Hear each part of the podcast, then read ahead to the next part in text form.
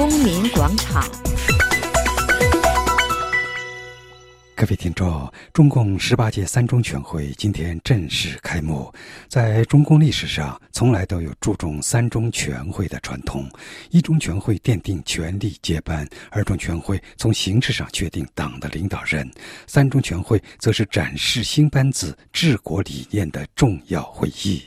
这一次引起海内外重视的原因，除了这是习近平担任总书记后的第一次三中全会，更重要的是在。中国在世界上的地位日益重要，世界走到了二十一世纪今天的时候，外界对于习近平能否在三中全会部署真正的政治改革倍加关心。况且，这之前传出的种种政治信号风尘杂乱，因而民间的期望值反而更高。带着这些问题，我们采访了对中国政治有精心观察的香港著名。时事评论员刘瑞绍先生，他首先向我们解释说，大家为什么这样关注这次的三中全会。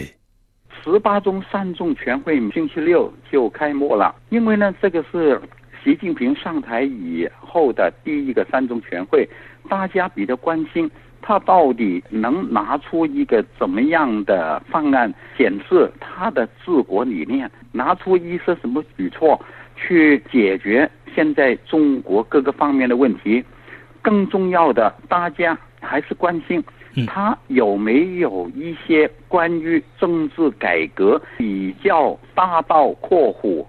令人耳目一新的东西能拿出来。如果光是经济或者是社会的改革，以及只是行政改革，大家呢只有更失望。所以现在大家呢就关心他到底在政治改革上面呢能有些什么东西拿出来呢？嗯，现在就是说，好多人都在关心的就是他政治改革方面有没有举措。那么从目前来看，三中全会上会不会在这方面有所突破，为未来几年的发展定出一个框架呢？官方的传媒。他在这个方面是大吹大擂，但是呢，习近平去年十一月呃上台到现在，给他一个初步的总结，还有最近种种的迹象，我对习近平拿什么政改方案出来或者政治改革，我真的没有太大的期望。几个原因，第一个呢，就是他上台以来，只是在经济改革上面呢顺着大潮，在政治改革上面。不光没有任何新的举措，反过来还看到很多倒退的现象。譬如说，在去年他上台之后的第一次到南方来，走着邓小平当年走的路，大家呢当时有一些希望，但是我那个时候已经呃说了，这个呢很可能是一个表面的现象，因为。他在啊到南方来的时候呢，后来也有一个内部的讲话，就是说中国不能效法以前苏联那个呃老路。他总结苏联倒台的三个原因，第一个没有好好的抓好军队，就是说习近平呢他会更加重视专政机器。在三中全会开幕的前两天。大家从新闻里面看到，习近平是故意在两个地方视察军队，这个就表明他还是崇拜武力。他说，前数年倒台的第二个原因就是思想意识形态抓得不紧。嗯，所以他上台以后，呃，包括有所谓七不讲，包括普世价值不能讲，以前的领导人犯的错误不能讲，呃，还有。新闻自由不能讲，三权呃分立不能讲，这个七不讲不光是在新闻界，还有在学术界，大学里面都不能谈这七个问题。最近八幺九这个讲话，更说明习近平在意识形态里面比胡锦涛更保守，所以我没有对他的政治改革有些什么寄望，现在只是。希望他在法律、呃司法那个方面呢，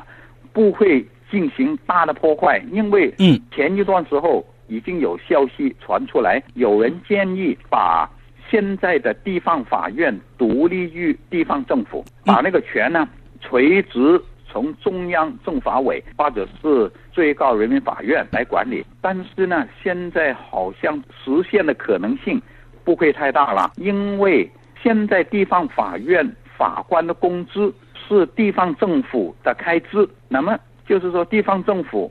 反过来是可以控制地方法院。如果地方法院的权力直接隶属于中央，脱离地方政府，嗯，但只是从右手的权力交给左手，都是在党的统一控制下面，不是说什么司法独立。对，所以种种迹象呢，令到我对习近平、对新一届的政府，他们有些什么缺心。搞政治改革，我真的是没有太大的寄望的。我们看到一些中共的党校的一些专家，他们也出来，就是这次好像都在造势啊。他们党校的专家说，这次会议要部署政治改革。他们说这个政治改革是什么意思？那就和您在这个地方提到这个政治改革不是一个概念，是吗？政治改革两个核心问题，第一个是放权，权力重新分配。最低限度要下放到不同的层次，尤其是要对老百姓啊的权利要保障保护。这个呢是政治改革的一个核心问题。第二个核心问题就是必须有公开的、真正的舆论监督。如果这两个条件都没有的话呢，他搞的什么政治改革都是一句空话。现在中共的传媒、党校以及其他御用文人呢，他们都是听党的的指示来发言，所以他们现在大吹大擂讲的所谓政治改革，只是行政改革或者是效率改革。他们提的基本上，譬如说减小一些流程中间的程序啊，加快这个速度。嗯，另外呢。牵涉到反贪腐，反贪腐也是他们三中全会里面的一个大力宣传的重点。但是我们可以看到，习近平上台以后，所有处理的贪官污吏都是副部级或者是以下的官员，从来没有一个部长级或者更高层官员给介入出来。呃，有些人说。啊，他不是处理了那个薄熙来吗？但是大家可以看到，薄熙来是前朝，就是胡锦涛那个时候的事情啊。刘志军，其他人都是胡锦涛那个年代的，嗯，而不是习近平这个年代的。所以他们无论怎么大吹大擂，都可以说是雷声大雨点小的。嗯嗯，您同意不同意？现在有一种说法，就中国领导人采取的是一种正左经右的路线。那其实这种路线是很分裂的，给人感觉就是说政治上继续扣紧，但是经济上它会今后更加开放，这是不是一种？他现在这个呃方向，其实是邓小平呃一九七八年搞所谓开放改革，他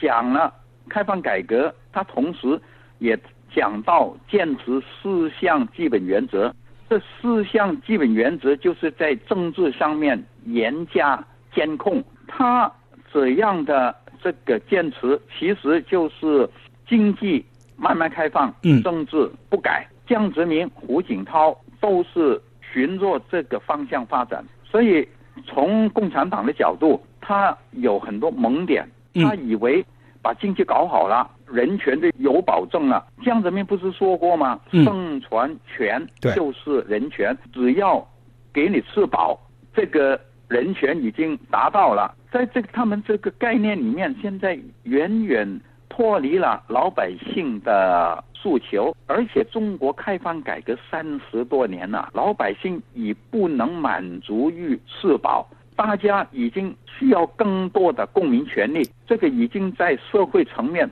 浮现出来了。嗯，但是习近平还是。拿着以前的哪一套？所以现在尽管经济发展了，嗯，但是他们在政治、公民权利方面受到了挑战还是很大的。您刚才也提到那个习近平的八幺九讲话，我们也通过那个《苹果日报》看到好多很具体的内容，那给人的感觉好像是非常左的。我不知道您是怎么想的，就是说，习近平在他的思想深处有没有改革的愿望？政治改革，他是因为考虑到目前的这个利益集团的这种形式，在玩弄一种权术，还是他根本就不具备这样的思想基础呢？呃，上台之前，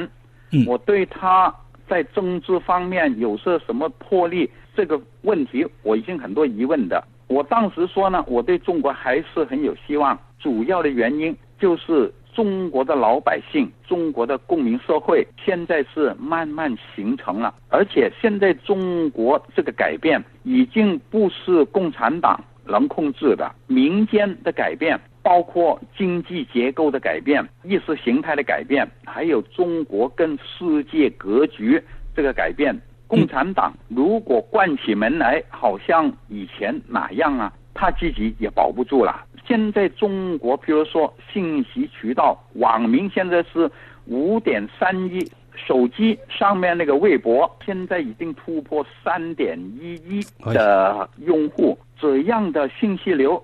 无论你网上有多少个警察，也没有办法挡住的。所以，习近平他在上台的时候，很多人把他父亲习仲勋、呃，开明辐射到他身上啊、他那个时候呢，呃，也跟那个呃胡耀邦的儿子胡德平有一个对话。当时大家呢有一个想法，习近平会不会在政治改革上面呢有一些改动？嗯，但是呢。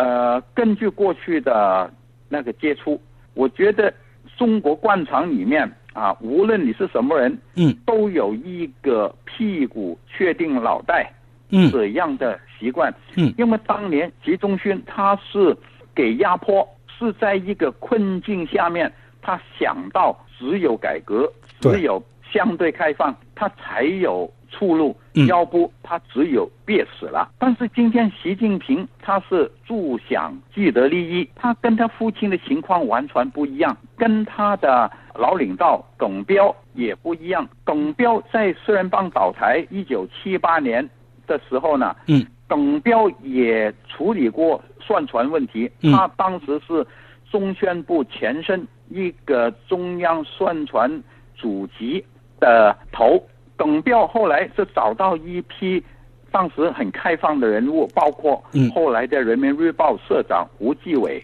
请他们呢在舆论上面呢嗯部署怎么开放。那习近平后来也是耿彪的秘书啊，但是耿彪在这个方面的开放没有辐射到习近平身上啊，这个就说明他现在这个位置想的。都是保护政权、保护共产党的利益啊！如果这样想的话呢，他的政治改革的确信可以说好像看起来是有，但是实际上是没有的。各位听众，您刚刚听到的是《公民广场》专题节目，时事评论家刘瑞绍谈习近平会不会推动政治改革。本次节目由安德烈主持，谢谢您的收听。